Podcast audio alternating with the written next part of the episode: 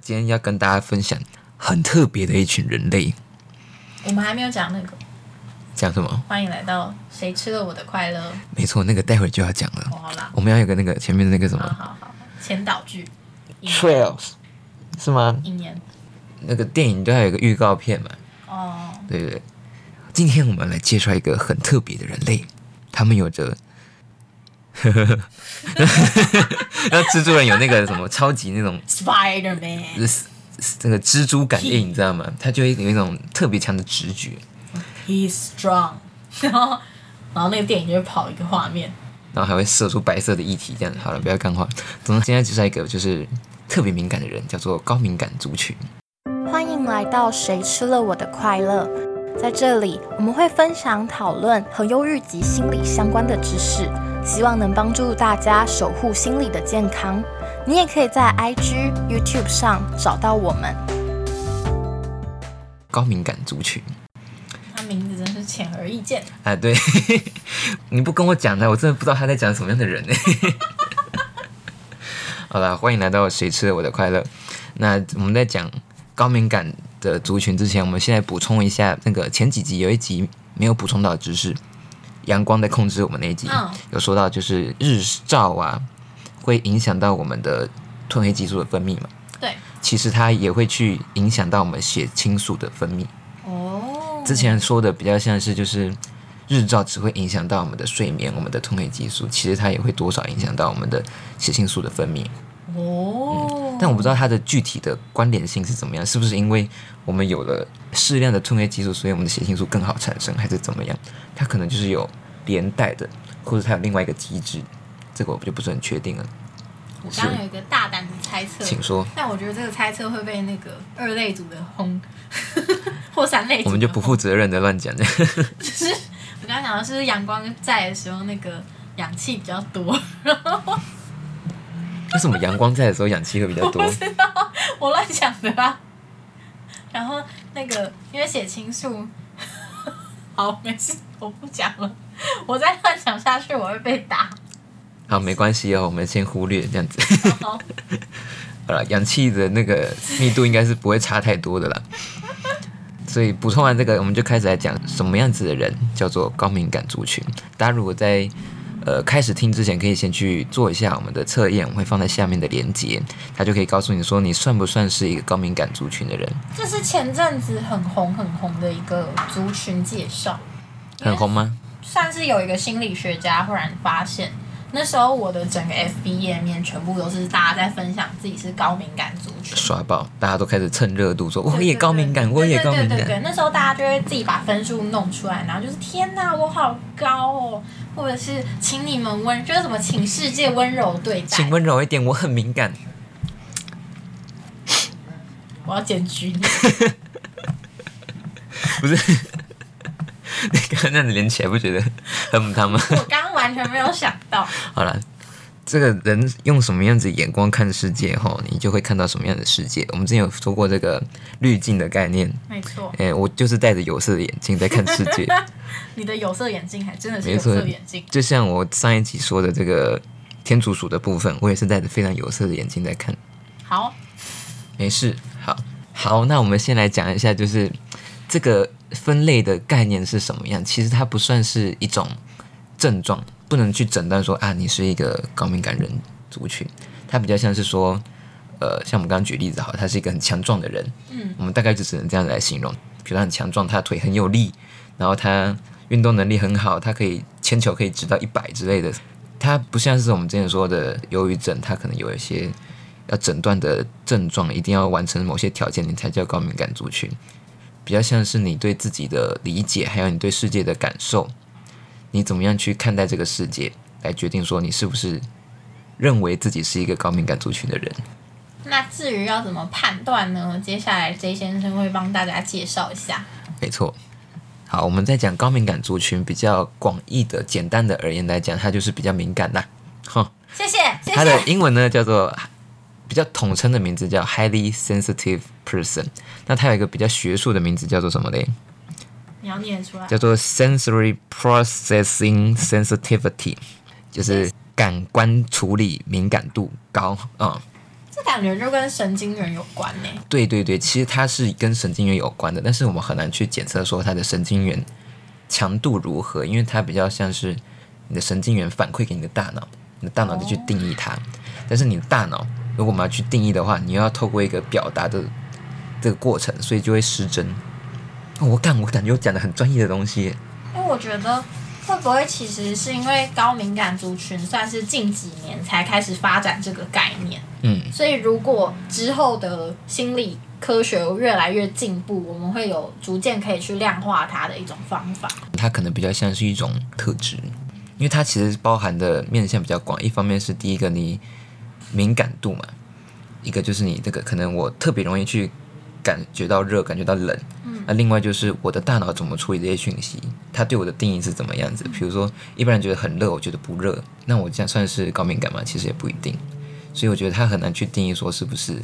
精神方面的问题，或者是我们身体、嗯，性格方面的问题。 OK，我觉得了都解有包括啦。但重点是，我觉得不用去把它说出它是，不对， 不用去觉得它是一种病啦。那具体而言，他们是怎么样来看说这个人是不是一个高敏感族群的人？首先，他有四点哦，他有一个缩写叫做 DOES，D O E S 就是我们一般说的做完，然后是第三者的做，哦，好，谢谢。不应该做第三者的做。然不后太懂这一段，就是，好，第一个 D 哈 d e s 的 D 就是深度处理，就是你的深度啊，depth。这样子高敏感的族群呢，他其实在处理任何的资讯都会比较深入。比如说，我们现在看到一个虫或一个叶子，他就会去深度的去想说这个叶子的意义是什么，它可能会对我造成什么样子的威胁，它可能对我的人生造成什么样的影响。是不是那个故事哪个最后一片落叶？当呃最后是一片落叶落下的时候，也就是我的死期到了的时 候。我没有听过，但是我觉得是。你听过这个故事吗？对，就是他特别会去深度的去探索任何事情带给他的意义啦。这就是第一个 D。哎、嗯，请我说。会耶。嗯，就是我之前在某一家公司，然后我看到一只金鱼死掉，嗯，然后那只金鱼就是一直这样子浮浮沉沉，然后它是就被同伴吃掉眼睛，嗯，最后它就是在就是其他同事都一直说什么，哎呀，它怎么死，好恶心哦，嗯然后大家就是一直在批判说它的死状很凄惨，嗯，然后被捡起来丢到垃圾桶，哎呀，嗯然后我那时候就很好可难怜哦过，嗯，我就有一种生命是如此脆弱的联想。对，但其实那只金鱼其实跟我没什么关系，我也才进去几天，也看它也才几天而也已。没什么感情这样子。对，但是那时候它的死就让我有很大的震惊，嗯，所以我觉得有点像。对，哦顺带一提，我的敏感分数是一百零 二，就是他是说六十分以上就是，我整整高出他快一倍。哦，对，我们应该一开始先讲哈。P 二姐是一百零二分，我是四十三，所以我不是很敏感这样子。对，这个就是第一个 D，他会特别去给予事物或你的感官所接受到的资讯去赋予意义，去思考背后的对自己的感受。比如说嗯我碰到你一下，说他是不是喜欢上我了这样子我没有，之类的啦之类的，然后再但我来不啊，会被 J 先生碰到就觉得 喜欢我。还是要澄清一下。好啦，那大家以为我真的喜欢 P 先生？哎、j 先生，你看大家都乱叫，大家喜欢 P 对不起， J 比较难发音吧，也许。我觉得是。然后再来第二个就是过度刺激 O，就是 over stimulation 哦 Yeah 就是我们在碰到一个东西就觉得啊，干好烫，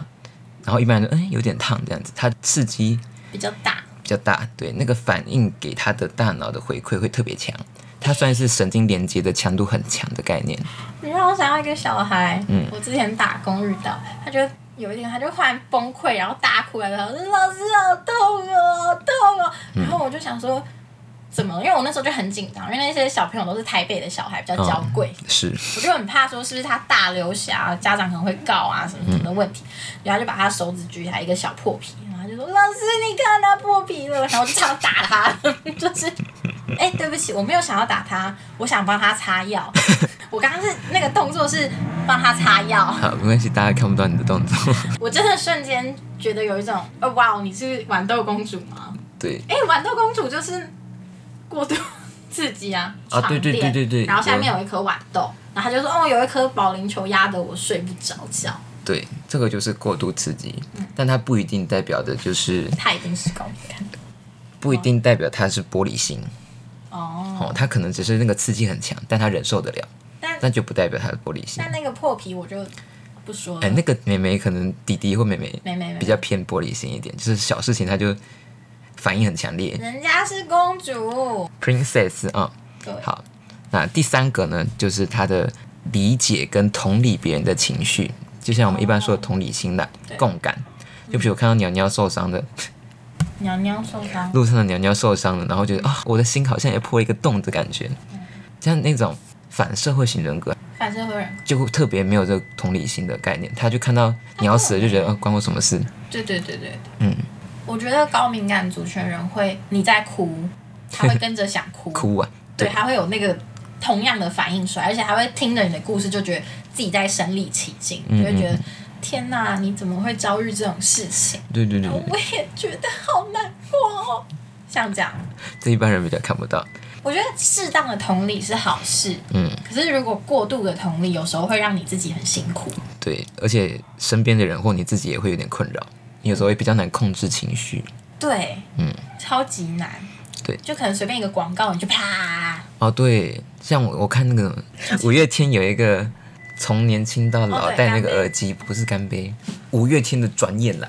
哦，噔噔噔噔噔噔噔噔噔噔，看那个超，第一次听是在一个莫名其妙，我们在一个营会，然后不知道怎么就有人播这首，然后一边看一边哭，那我就觉得很丢脸，因为有学弟妹，哦， 就觉得不能哭，然后每次看还是哭，就是哎，这个就是特别容易去跟人家同理这样子。容易感动跟悲伤。对对对，但其实它的面向也蛮多的啦，有些就是同情，那有些就是同理。同理就是比较说是你可以理解他为什么难过，你可以理解他可能内心有什么样子的曲折、委屈是。你可以感受到，但一般人可能听下来就觉得啊，好辛苦，好累哦，同情或者是那又没什么，这样同情，就只是觉得对方很可怜，对觉得心疼对方的处境，就这样，对没有后面那啊，些。好可怜哦呢、对对这种就对比较像是对同情，对对对，就啊，你怎么那么可怜？然后哭了这样，对很难 分。但是第四个，第四个呢，就是我们的 dust 的 S，叫做敏感刺激。刚刚说的是强度嘛，这个有点像是广度，就它特别容易去接受到各种不一样的资讯。就比如说今天光线亮了一点点，它就哦，今天光线比较亮，一般人可能察觉不到。那那那那个呢？哦，他今天胖了一点，哦，这对算吗？，哦这算。他今天脸肿了大概零点一公分，哦，我看到了。但不是重点，不是这个。没有， 只是 重突点然是，想比如到说可能温度啦，或者是今天整个那个材质变了，一般人觉得没什么，他觉得很明显啊，这样子。或者人群的音量突然高了几个分贝，觉得大家有点哎，对对对，奇怪，怎么今天特也别许吵？我一般可以接受到一百二，今天一百二十一对，对一般人根本没差。这样子，就是任何的感官，我们先讲一下有哪些感官好了，比如说触觉，比如说热跟冷，或者你会饥饿，你会痛，你会痒，然后你会呃，这算触觉，比如说这个东西材质是这种毛茸茸的，我觉得很舒服啊，这个这个可能这个锐锐锐利锐利的，摸起来有点滑滑的，我觉得不舒服。这种东西高敏感族群就会特别去注意，特别会影响到他的身心灵。放大那个感受，没错，还有光线啊，现在有点暗，这样子太暗了，我觉得我的整个心情都不好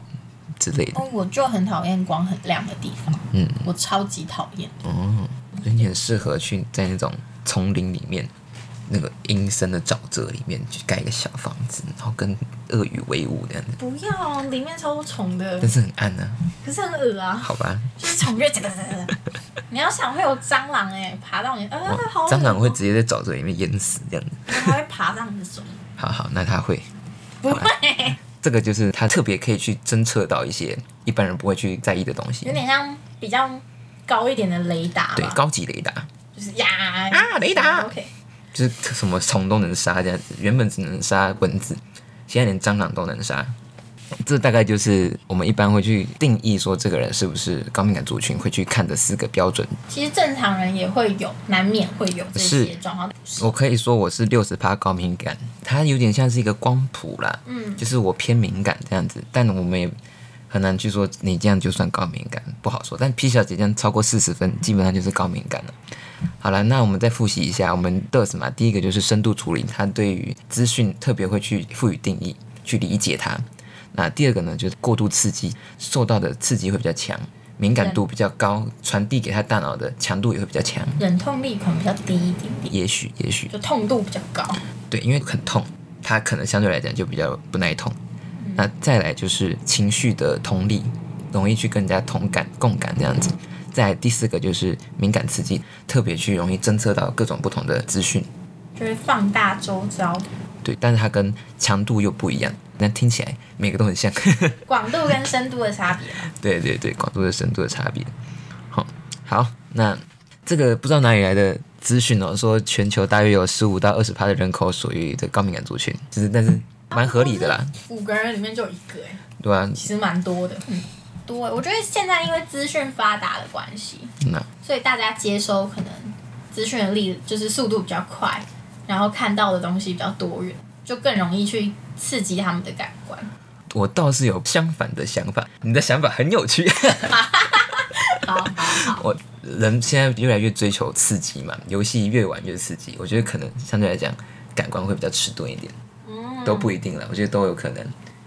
那这样子的这个高敏感族群，其实它的起因就是为什么会这样高敏感，其实比较多是源自于我们先天上的原因，因为我们人就长这样嘛。我刚刚说接收刺激的强度不一样，然后处理的方式也不一样，主要就是我们呃神经跟大脑之间的关系比较是天生的，当然也不排除后天被影响的可能性，可能后天你有一些大脑会有一些变化，或是你神经有一些。呃，比如说整个手都烧掉了，就是没有神经嘛， 就是这样子啊。好，这个举例好恐怖。对不起，大概是这样的概念，我天生就是这样子。但这个可以训练吗？呃，我的理解是，其实它可以去训练说怎么样去看到小的事情，比如说人经过训练之后可以变得比较仔细，但是它不一定那个精神的强度会放大，所以也不一定去特别需要去训练这个东西啦。其实有人说训练有差、欸，因为训练应该会有差，因为很多像我们的前辈们，就有在心理精神领域工作的人，嗯他们可能一开始也会跟我们一样，可能看到什么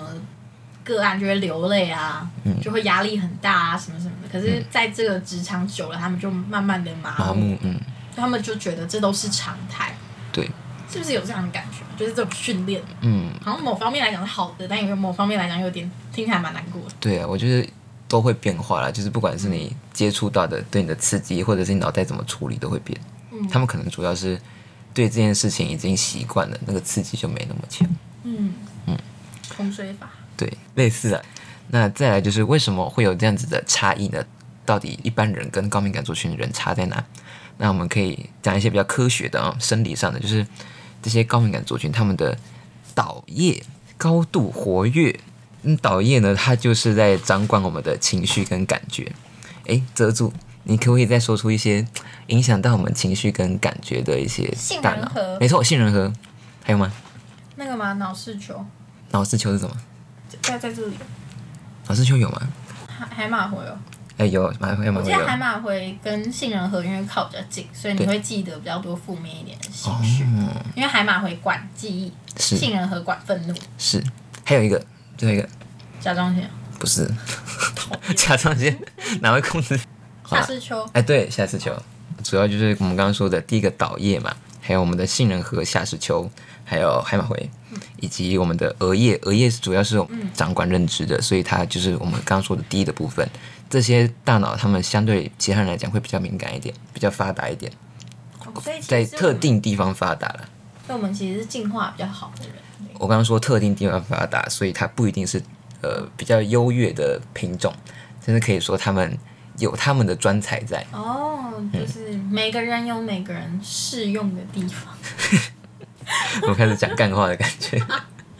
你让我想到那每个人都有每个人存在的价值，不要轻言放弃自己。对，那怎个么那啦个啊，你知道为什么晕车就是其实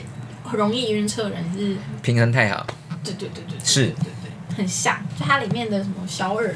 构造比较发达，对然后所以它造成的结果就是很容易晕车，对很像这种感觉，我觉得跟高敏感有点类似。高敏感有它的高敏感的好处啦，比如说他就特别对艺术方面特别容易去发挥，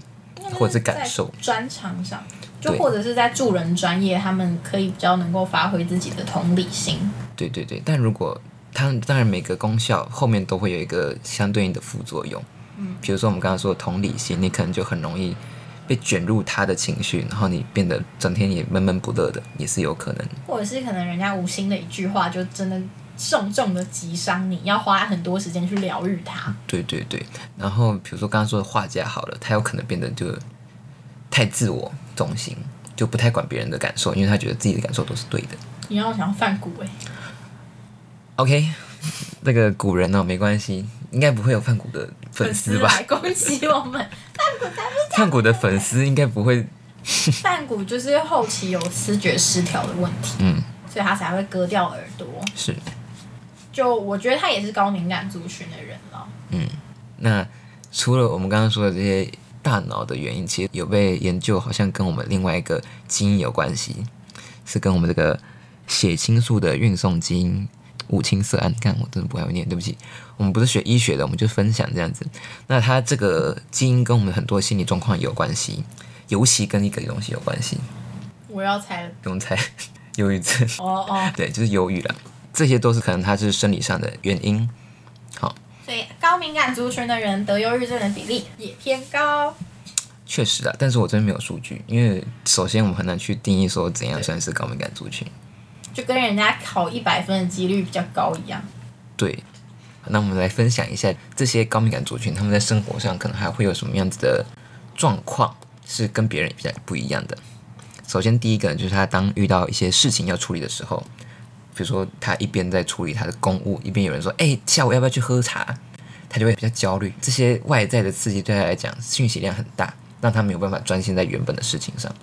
所以他就会比较难去三心两意、一心多用。三心两意不是这样用 的水吗？性杨花。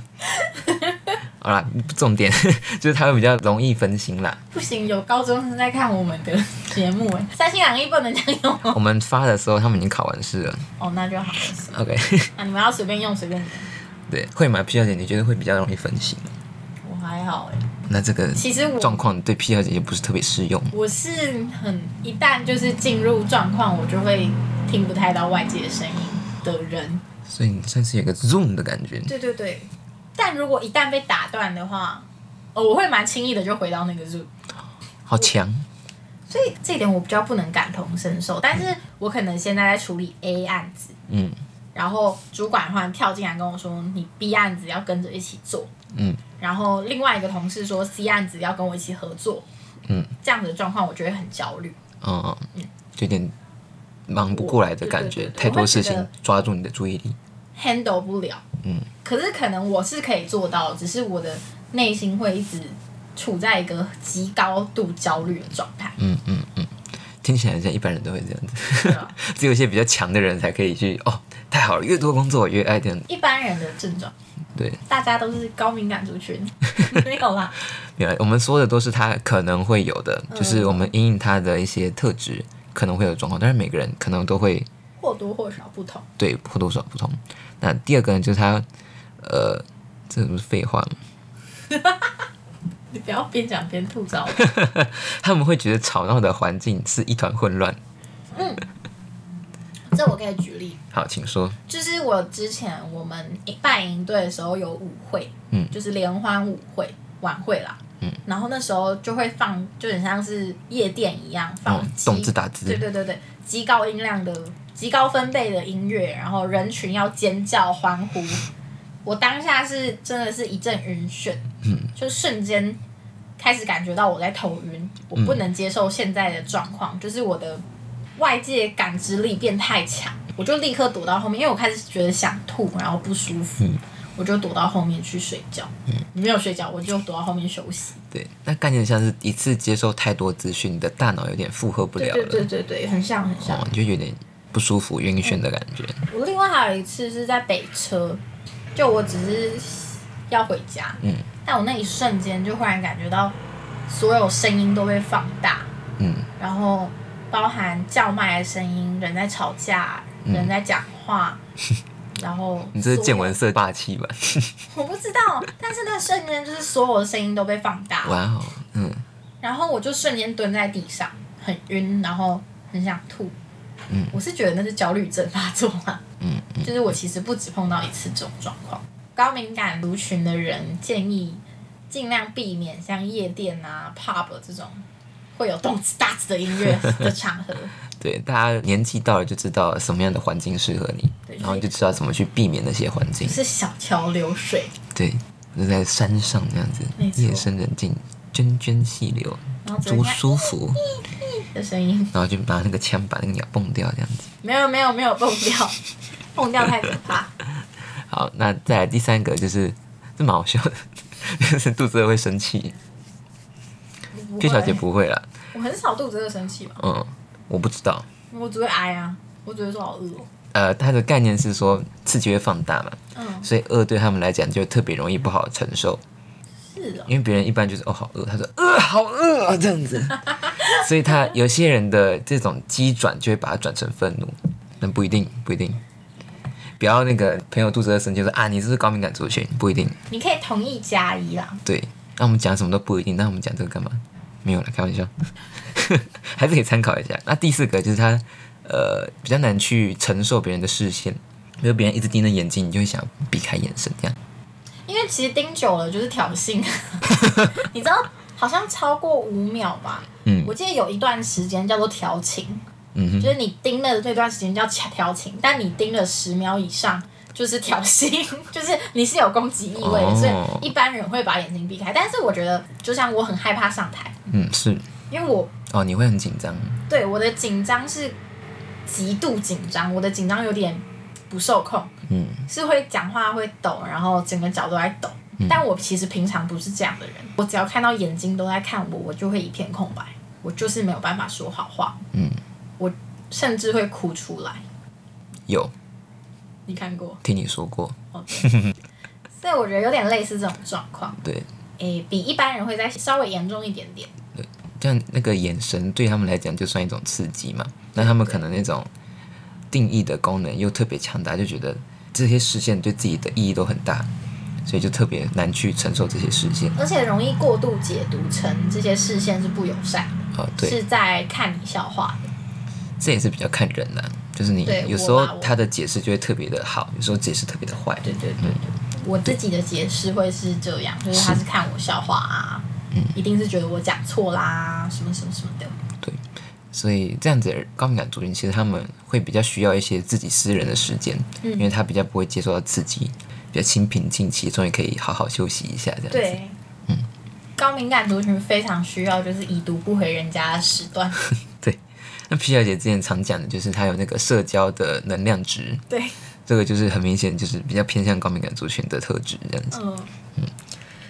那第五个就是他们特别容易受到艺术的感动，看到艺术，嗯、好优美，就这个音乐好感人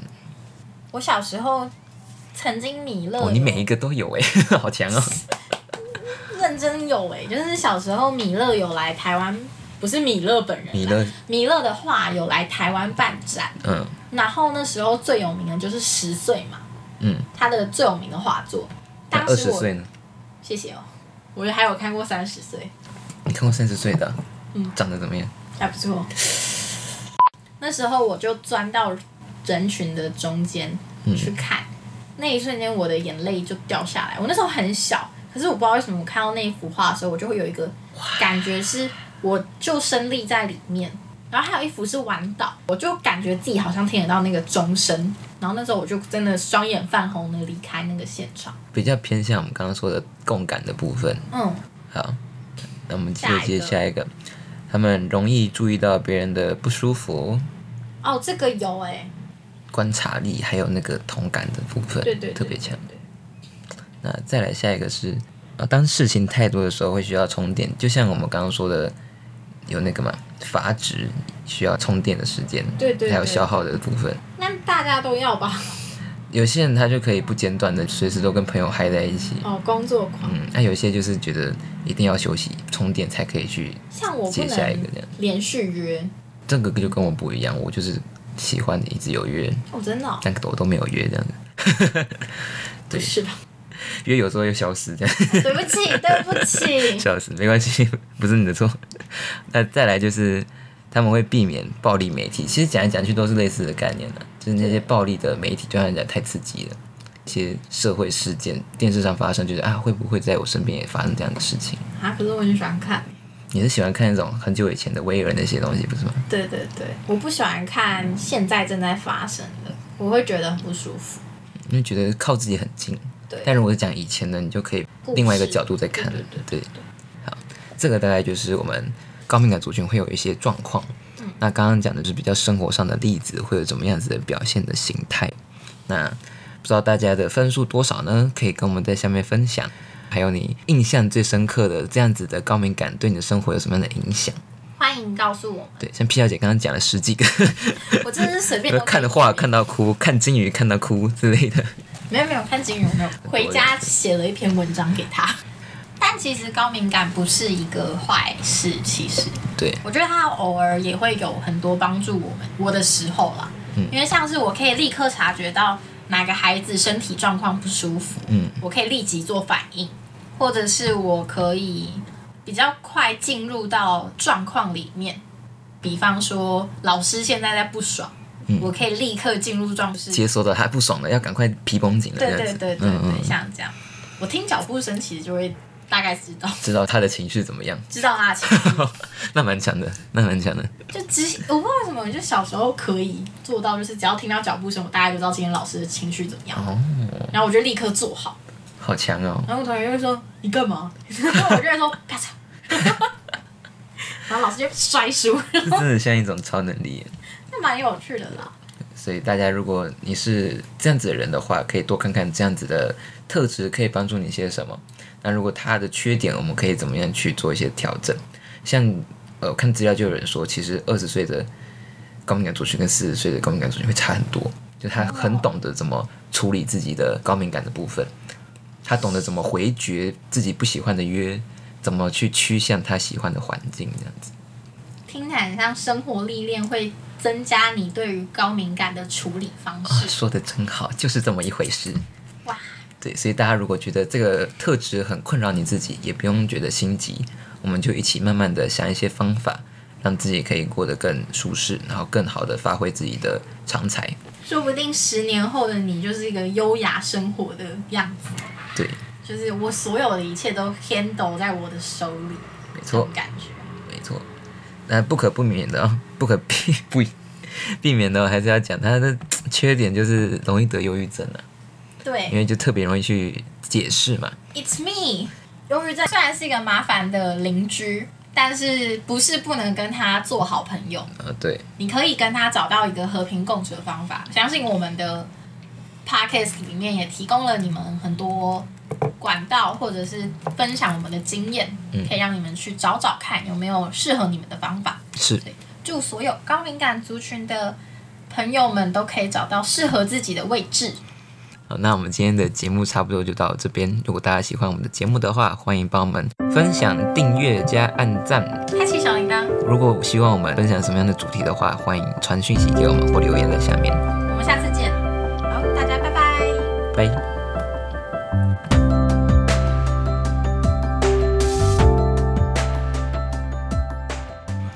我看你还是少讲点话好了，哎， 没礼貌。失礼，太失礼了。我感觉 YouTube 要拍一下，对不对？好，欢迎大家来到因为他们那是在剪那个卡点，卡点是怎样？就是这样子就一段的意思，就是我拍手的那个声音就是一段。哦，